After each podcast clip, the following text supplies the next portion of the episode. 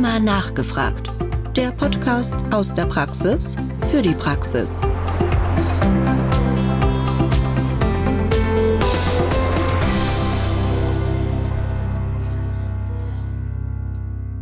Liebe Zuhörerinnen und liebe Zuhörer, herzlich willkommen zu einer neuen Folge Rheuma nachgefragt, unserem Podcast aus der Praxis für die Praxis mit Themen rund um die Rheumatologie. Mein Name ist Rebecca Hasseli und ich bin Ärztin am Universitätsklinikum in Gießen. In der letzten Folge von Rheuma nachgefragt hat mein Kollege Martin Krusche bereits mit seinen Gästen zum Thema Zusammenarbeit von Rheumatologinnen und rheumatologischen Fachassistentinnen, kurz RFA, gesprochen. Hierbei waren die ärztlichen Blickwinkel und die Delegation von Aufgaben thematisiert worden. Heute möchten wir unsere Thematik von der praktischen Seite her annähern und folgende Fragen dabei beleuchten. Wie kann eine gute Zusammenarbeit zwischen Rheumatologinnen und rheumatologischen Fachassistentinnen gelingen? Und wie sieht das Aufgabenfeld einer RFA aus? Diese Themen werde ich heute mit zwei besonderen Kolleginnen aus einer rheumatologischen Praxis in Osnabrück diskutieren. Ich möchte Frau Dr. Anna Buck und Frau Patricia Steffens begrüßen. Frau Dr. Buck ist Rheumatologin in der Rheumapraxis an der Hase in Osnabrück niedergelassen und Frau Steffens ist ebenfalls in der rheumatologischen Praxis an der Hase in Osnabrück tätig und ist dort als RFA Teil des Teams und hat hier ihre eigene RFA-Sprechstunde. Herzlich willkommen an euch beide und es freut mich sehr, dieses Interview gemeinsam mit euch zu führen. Anna, du hast ja dieses Thema RFA aktiv in deiner Praxis umgesetzt. Wie kam es eigentlich, dass du eine RFA in deine Praxis eingebunden hast? Das Praxiskonzept der RFA bestand schon bevor ich in die Praxis gekommen bin. Also im Sinne der Delegationssprechstunde, die damals noch klein war und überschaubar, aber über die Jahre ausgebaut. Und wir haben da so positive Erfahrungen mitgemacht, dass ich mich da sehr schnell auch sehr wohl gefühlt habe und gemerkt habe, dass das wirklich ein gutes Konzept ist. Dass es eine Idee gab, das zu machen, war schon mein Kollege der das initiiert hat, der Dr. Gauler. Und letztlich habe ich dieses Konzept mit Frau Steffens, haben wir es nur noch weiter ausgebaut. Also Patricia, du hast dazu geführt, dass das Thema RFA in der Praxis noch einen größeren Stellenwert gefunden hat. Aber wie bist du eigentlich persönlich zur Rheumatologie gekommen? Das war ganz interessant. Bei uns in Osnabrück hat eine neue Praxisklinik geöffnet und äh, man konnte sich dort bewerben und ich wurde in die Sparte Rheumatologie gepackt und habe mich dann in dieser Fachrichtung beworben und ich muss ganz ehrlich sagen, ich konnte mir bis dato gar nicht so viel unter Rheumatologie vorstellen und kannte vielleicht drei oder vier Patienten und bin irgendwie davon ausgegangen, das wird ein sehr gemütliches Leben und habe dann aber sehr schnell gemerkt, dass es ganz, ganz anders ist, dass es viele Patienten gibt, viel zu wenig Rheumatologen und habe mich anstecken lassen und liebe es eigentlich heute in der Rheumatologie zu arbeiten. Das freut mich sehr zu hören. Die Leidenschaft für die Rheumatologie teilen wir dann alle drei gemeinsam. Ja, heute geht's ja um das Thema RFA im Praxisalltag und genauer gesagt um die Umsetzung oder beziehungsweise die Zusammenarbeit mit den RFAs. Welche Vorteile bringt das Ganze? Wie gestaltet sich das Tätigkeitsfeld der RFA? Und Anna, du hattest ja schon gesagt gehabt, dein Vorgänger hatte schon eine RFA in der Praxis etabliert. Du hast das Ganze dann noch ausgeweitet gemeinsam mit Patricia. Wie sah das konkret aus? In der Praxis verstehen wir uns als Team. Also wir versuchen auf Augenhöhe mit allen Mitarbeitern zu kommunizieren, egal welchen Hintergrund sie haben, RFA, MSAs, Auszubildende. Alle sollen gemeinsam zusammen mit den Ärzten die Betreuung im Praxisalltag gut voreinander bekommen und das ist uns wichtig. Und da haben wir dann schnell gesehen, dass uns verschiedene Delegationssprechstunden, die Patricia vielleicht gleich noch erörtern wird oder ich kurz nennen kann, einen echten Mehrwert für mich darstellen oder für uns als Ärzte. Und dabei ist es halt möglich, dass die RFA sowohl strukturierte Anamnesen erheben kann, als auch uns bei der klinischen Untersuchung zum Teil entlastet und Assessments und Scores erhebt, wie zum Beispiel den DAS 28. Und der Vorteil für den Patienten und auch für mich ist, dass die RFA die Möglichkeit hat, etwas niedrigschwelliger mit dem Patienten zu kommunizieren. Also der erzählt ihr sicherlich andere Sachen als mir. Und dadurch haben wir dann, wenn wir uns gemeinsam kümmern, alle einen Vorteil meiner Meinung nach. Ja, das klingt sehr spannend. Vor allen Dingen der Aspekt, dass der Patient eventuell niedrigere Hürden dann aufweist im Gespräch mit Patricia und dann zusätzliche Informationen gewonnen werden können. Ihr habt ja in eurer Praxis auch medizinische Fachangestellte. Patricia, wie unterscheidet sich dann dein Aufgabengebiet konkret von denen der Kolleginnen und Kollegen? Ich habe als RFA natürlich insgesamt ein umfassenderes Fachwissen in Bezug auf die rheumatologischen Erkrankungen und Therapien erworben. Und das natürlich im täglichen Alltag in der Praxis vertieft. Und daher kann ich sicherlich am Telefon die Dringlichkeit für einen Vorstellungstermin in unserer Praxis ein bisschen besser einschätzen und filtern. Die eine oder andere Rückfrage kann ich sicherlich kompetenter beantworten. Und wie Anna eben schon sagte, habe ich ja auch die Möglichkeit, schon Scores durchzuführen, wie zum Beispiel den DRS 28 oder ein BASMI. Wir führen bei uns auch sogenannte Therapievertiefungsgespräche durch. Das ist dann, wenn eine neue Therapie begonnen wurde, dass der Patient nochmal zu uns RFAs kommt und wir da auch nochmal das, was vorher mit dem Arzt besprochen wurde, nochmal mit dem Patienten besprechen. Und ich habe die Möglichkeit, eine eigene RFA-Sprechstunde zu betreuen und das wertet meine Arbeit auf und ich finde, das macht sie auch anspruchsvoller und interessanter und unterscheidet sie sicherlich von der Arbeit der klassischen MFA, die halt in der Blutentnahme ist oder vielleicht an der Anmeldung.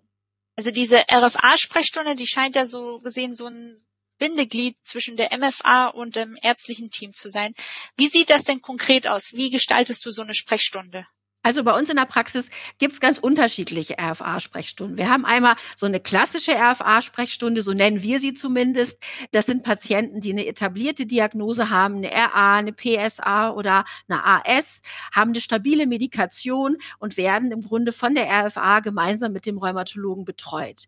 Die RFA macht schon mal eine strukturierte Anamnese, erhebt den Gelenkstatus, fragt nach Komorbiditäten, stellt schon das Folgerezept aus, macht den Arztbrief soweit fertig und der Arzt kommt dann hier für ein paar Minuten dazu. Dann haben wir eine sogenannte Erstkontaktsprechstunde.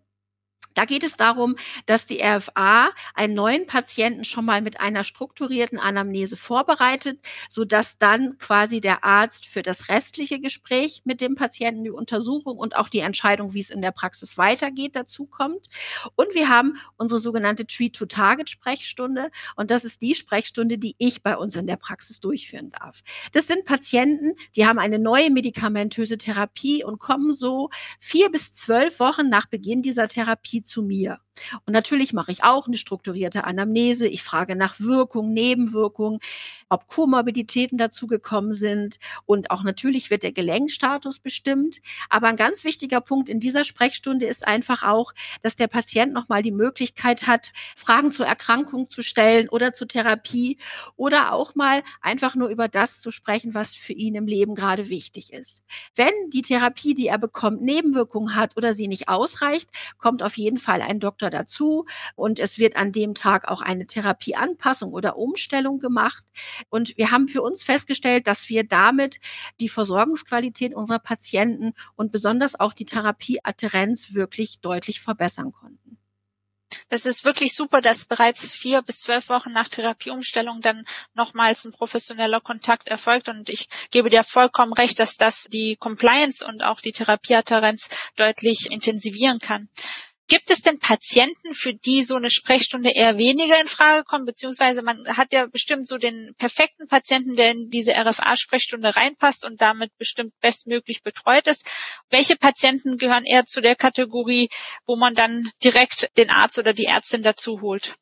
Also zweifelsohne sind für eine RFA-Sprechstunde nur gut eingestellte Patienten mit rheumatoider Arthritis oder Psoriasis-Arthritis geeignet. Im Rahmen der Kontrollen geht es doch meistens nur um die Frage, wie verhält sich das weiter mit ihrer Medikation? Können sie eventuell etwas weniger oder etwas mehr tun? Und da ist es dann so, dass sich die entsprechende Vorarbeiten durch unsere RFAs geleistet werden und ich komme dann, nachdem das alles erhoben wurde und mir das meistens bei uns im Büro erst dargestellt wurde von der RFA, kurz dazu, bespreche das mit dem Patienten, guck nochmal eventuell das, die betreffenden Gelenke nach, bespreche das auch mit der RFA und entscheide dann die Therapie. Also die Kontaktzeit Arzt-Patient wird durch diese RFA-Sprechstunde deutlich reduziert. Unklare Krankheitsbilder oder aktive Vaskulitiden oder auch Kollagenosen mit schweren Organbeteiligungen sollten hingegen nicht in einer RFA-Sprechstunde vorgestellt werden. Ich glaube, da hat weder der Patient noch die RFA noch der Arzt was von und das führt nur auf allen Seiten zu einem gewissen Unmut. Und im Rahmen der unserer Treat-to-Target-Sprechstunde bekommen halt sehr erfahrene RFAs quasi alle Patienten mit einer neuen Therapie vorgestellt, wie es Patricia eben schon darstellte. Und auch in diesem Kontext habe ich die Erfahrung gemacht, dass wenn wir uns gewissermaßen aus zwei verschiedenen Ecken, also ich als Ärztin im ersten Kontakt und Frau Steffens im zweiten Kontakt als RFA gemeinsam kümmern, das kommt sehr häufig nicht nur bei uns gut an, sondern auch bei den Patienten. Ich denke da gerade an eine Patientin, die ihre Diagnose einer rheumatoiden Arthritis überhaupt nicht wahrhaben wollte und entsprechend schwierig war die Kommunikation mit ihr über gar Diagnose und noch weitere Therapie. Sie hatte nämlich zuvor eine maligne Erkrankung erlitten, sechs Monate, die nicht im Kontext stand, aber sie kriegte das einfach nicht getrennt im Kopf. Und ich bekam unter diesem Gesichtspunkt überhaupt keinen Zugang zu der Patientin.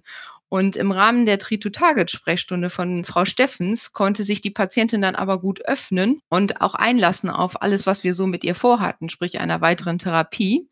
Und dann im weiteren Verlauf lief das alles wunderbar und sie ist heute noch eine Patientin, die auf eine gemeinsame Betreuung von Frau Steffens und mir quasi besteht. Also sie geht sowohl zu Frau Steffens als auch zu mir ich finde das wirklich beeindruckend, dass die Patienten euch beide auch gleichwertig wahrnehmen. Ne? Das ist ja auch nicht selbstverständlich, aber spricht natürlich für die hervorragende Betreuung durch euch beide. Jetzt, Anna, du hattest schon zu Beginn gesagt gehabt, gibt es eventuell auch Themen, die die Patienten jetzt nicht direkt dem Arzt berichten, beziehungsweise der Ärztin berichten und die dann eher an Patricia herangetragen werden. Fallen da euch vielleicht so Themen ein, wo die Patienten Schwierigkeiten haben, das offen zu kommunizieren, wenn man weiß oder wenn sie wissen, da sitzt ein Arzt vor In. Also die Erfahrung, die ich dazu gemacht habe, wenn ich mal anfangen darf, ist, dass die Patienten durchaus viele Fragen noch haben, aber den Arzt häufig mit vielen Fragen nicht belasten wollen, weil sie einfach sagen, der hat schon so viel um die Ohren. Und deswegen gibt es häufig Fragen so zu Ernährung, zu Sport, aber auch Lebensqualität und seelische Gesundheit sind ein großes Thema. Und ich finde in den letzten Jahren auch ein immer größeres Thema geworden. Was auch auffällt, wenn wir männliche Rheumatologen und weibliche Patienten haben, dass natürlich das Thema Sexualität auch da eine Rolle spielt, wo man vielleicht über die Psoriasis im Genitalbereich eher mit der RFA spricht, als es jetzt vielleicht dem Rheumatologen sagt. Die Patienten, die zu mir kommen, da sehe ich oft auch, dass Krankheitsakzeptanz noch ein großes Thema ist. Gerade dann, wenn sie die Diagnose Diagnose erst relativ kurz haben. Gibt es viele, viele Dinge, die die Patienten noch wissen wollen. Und ich glaube, da bin ich ein ganz gutes Bindeglied zwischen dem Patienten und Anna in dem Moment und kann das, was wir besprechen, eintragen. Und ich glaube, dann fällt es dem Rheumatologen einfacher, beim nächsten Gespräch das vielleicht nochmal anzusprechen das stimmt. Vor allen Dingen der Aspekt der weiblichen Patienten, also die dann eventuell im Intimbereich auch eine Manifestation aufweisen. Dadurch, dass wir ja so einen hohen Frauenanteil auch unter den Patienten haben, ist das wirklich wichtig zu beachten und auch die Gendermedizin nimmt ja immer mehr zu, beziehungsweise die Beachtung. Und da finde ich das super, dass ihr da euch als Kombi dem Patienten anbietet und ihm den Raum vor allen Dingen bietet, alle möglichen Themen anzusprechen. Bei der Zusammenarbeit zwischen Ärztinnen und RFAs ist es sehr wichtig, dass jeder seine Rolle definiert hat, beziehungsweise dass die Rolle im Team auch klar ist. Wie seid ihr das angegangen, dass klar war, wer jetzt welche Aufgabenbereich übernimmt und wie geht ihr mit der Delegation von Aufgaben gegenseitig um? Also zur Vermeidung von Unsicherheiten in diesem Zusammenhang hat ja die DGH so medizinische und rechtliche Rahmenbedingungen als Grundlage für eine sinnvolle und sichere Delegation formuliert und publiziert, sodass für alle Beteiligten klar ist, dass am Ende der Arzt die Verantwortung für die delegierten Leistungen und auch für die umsetzenden Mitarbeiter trägt. Also das muss sicherlich allen klar sein. Im Weiteren müssen dann im Team folgende Fragen auch geklärt werden welche RFAs können und welche möchten auch überhaupt so eine Delegationssprechstunde umsetzen. Also mhm. wir haben durchaus auch Charaktere, die das eigentlich gar nicht wollten und gesagt haben, nee, ich aber nicht.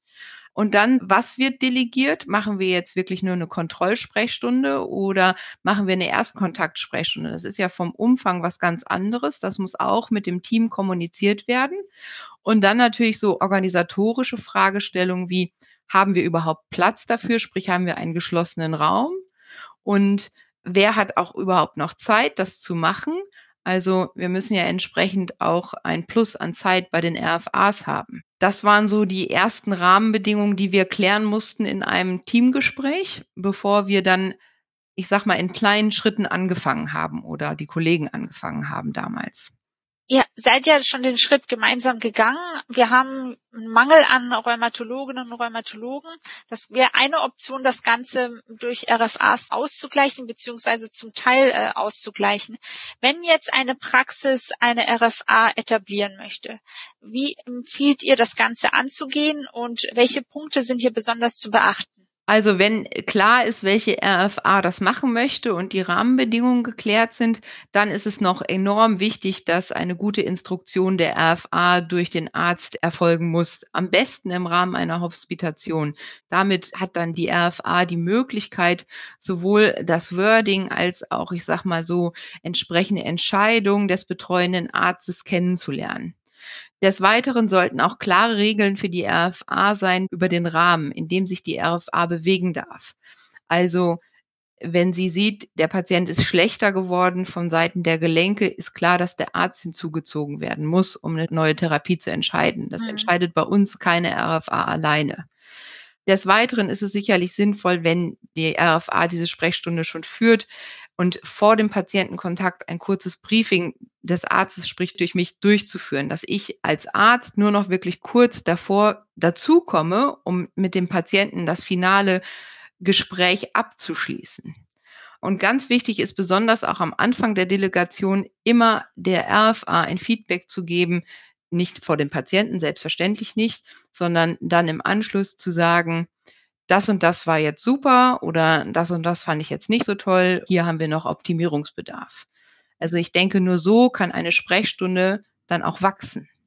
Ich glaube, was man einfach auch haben muss, wenn ich das so sagen darf, ich glaube, man braucht einfach auch ein großes Vertrauen zueinander. Das heißt, für mich ist es ganz klar, ich würde niemals meine Kompetenz überschreiten. Für mich ist völlig klar, wo meine Grenzen sind. Und das ist ganz, ganz wichtig, dass man das am Anfang festlegt und dass das Ehrensache ist, sich da auch genauso dran zu halten und nicht, ich wüsste vielleicht, was als nächstes kommt es mag sein, dass ich das weiß und wir besprechen das sicher auch, aber am Ende des Tages ist das immer Entscheidung des Rheumatologen, wo der Weg hingeht. Und ich glaube, das ist etwas, was man am Anfang sehr klar feststecken muss. Und dann funktioniert das, wenn man einander gut vertraut.